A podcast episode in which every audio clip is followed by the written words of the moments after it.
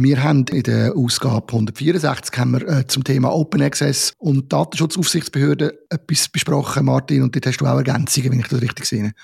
Ja, das ist der Fall. Zur Erinnerung ist ja darum gegangen, so der Zwiespalt, Datenschutzaufsichtsbehörden, EDB, aber auch andere, dass die an Veranstaltungen in verschlossenen Türen teilnehmen und dort auch sehr äh, spannende, wichtige Sachen mündlich sagen.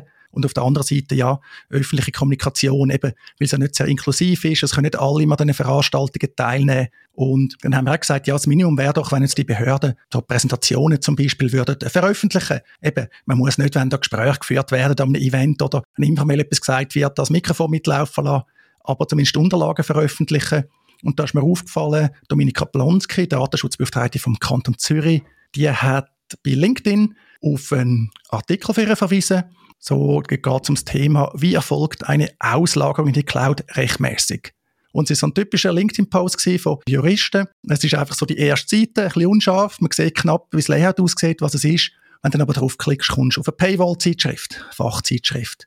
Und ich habe dann gefragt, ja, ist das auch auf datenschutz.ch abrufbar, auf ihrer Website? Ist noch keine Antwort gekommen. Aber für mich ist jetzt genau das Beispiel, so etwas sollte öffentlich sein.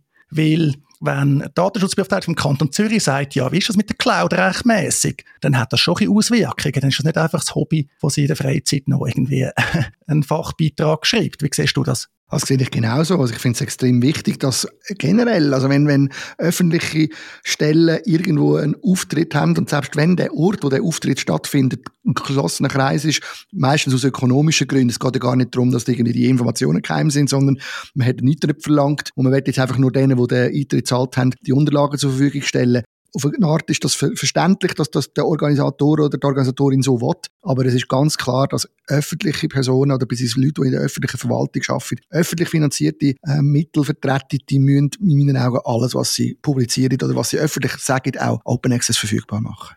Oder da, das ist eine Fachzeitschrift, da steckt ein Verlag dahinter. Das ist ja okay, dass die ein Geschäftsmodell haben mit Closed Access und Paywall. Ich meine, zur Not muss halt die Behörde das von Anfang an definieren oder sagen, ja, äh, wenn ich bei euch schreibe, dann muss es aber Open Access sein.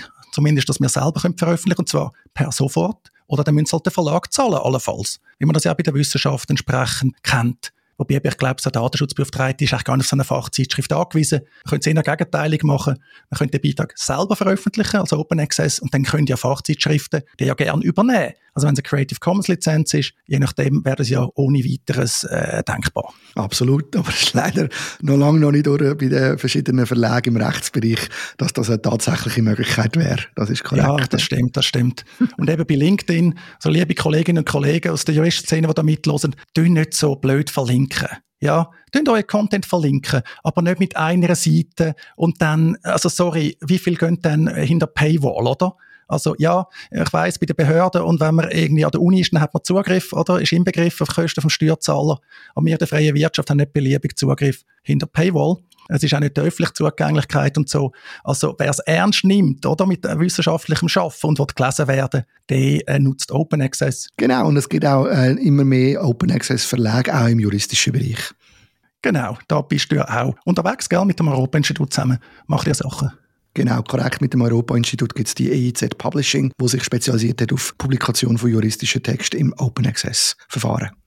Ja, super. Dann, Andi, noch etwas, was definitiv offen ist, wo man nicht muss zahlen muss, wo man, glaube ich, frei abrufen kann. Ein neuer juristischer Podcast. Korrekt, jawohl. Wir haben einen weiteren juristischen Podcast, der frisch gestartet hat, und zwar sehr interessant. Er ist von der Gerichtsreporterin Brigitte Hürlimann mit der Republik, also wo in der Republik schreibt und dort dann auch jetzt der Podcast «Die dritte Gewalt» oder einfach «Dritte Gewalt» publiziert hat, Justiz-Podcast, Entschuldigung. Und äh, da geht es um Fragen wie, was ist ein Kronzeuge, wann ist das Verfahren öffentlich, warum gibt es eigentlich noch das Militärgericht und so weiter. Also sehr eine interessante Sache. Und ich glaube, für alle, die nicht so direkten Zugang haben, auch besonders interessant, weil wenn man nicht als Juristin tätig ist oder am Gericht arbeitet oder halt Gerichtsjournalistin ist, dann kommt man da einfach viel zu wenig mit über. Von dem her ist das auf jeden Fall ein spannender Ansatz.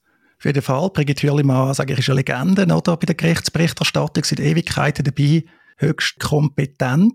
Ich bin gespannt, was die Themen tatsächlich sind. Bis jetzt habe ich erst den Trailer hören. Ich hoffe vor allem, dass der Fokus nicht auf dem Strafrecht ist.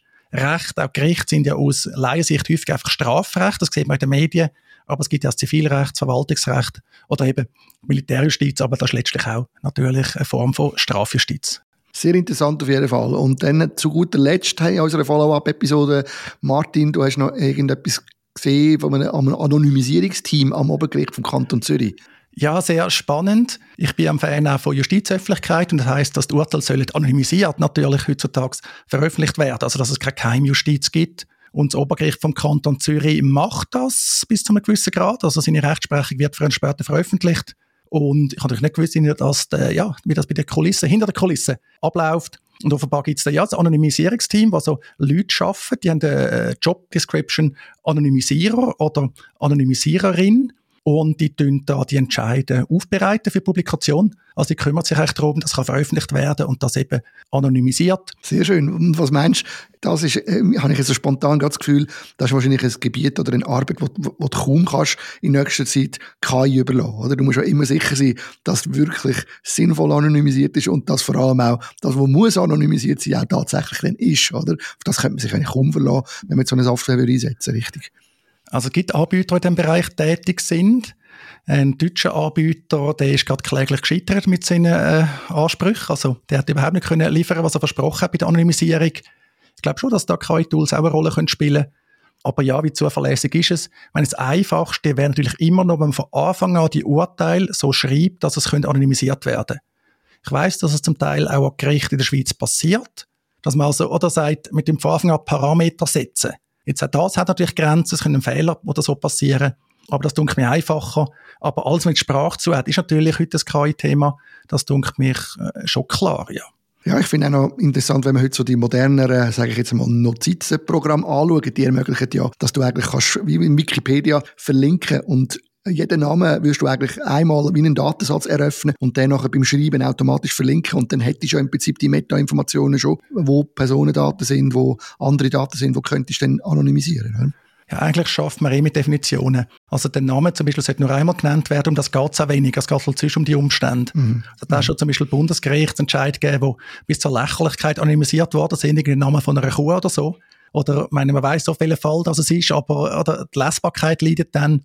Und was da vielleicht auch noch spannend ist, früher ist das anders gewesen. Also du findest heute noch ältere Bundesgerichtsentscheide in der Sammlung, die natürlich null anonymisiert ist. Also in der Schweiz haben wir auch mal so ein, ein Verständnis, glaube ich, heute noch in den USA, dass es einfach öffentlich ist, mit allem drum und dran. Zumindest auf Ebene vom Bundesgericht damals.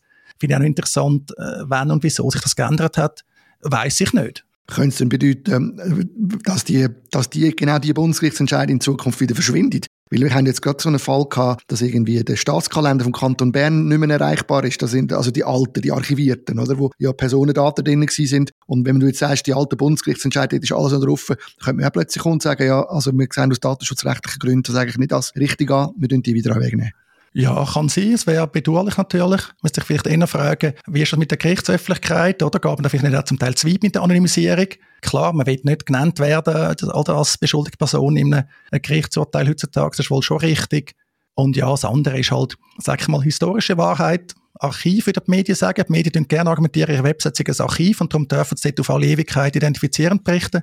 Bin ich anderer Meinung. Um das medienrechtliches Thema äh, anschneiden, auch ein datenschutzrechtliches Thema aber man würde jetzt sehen, ich finde es noch gut, so ein Blick hinter die Kulissen. Das ist genau so etwas, was man natürlich nie erfahrt, wenn man da nicht zufällig jemanden kennt, einen Hinweis bekommt oder es mal selber gemacht hat, wie das eigentlich genau läuft. Sehr schön.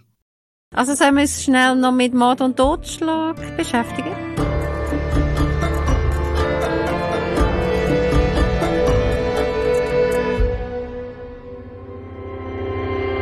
Das ist die dritte Gewalt, der Justizpodcast der Republik.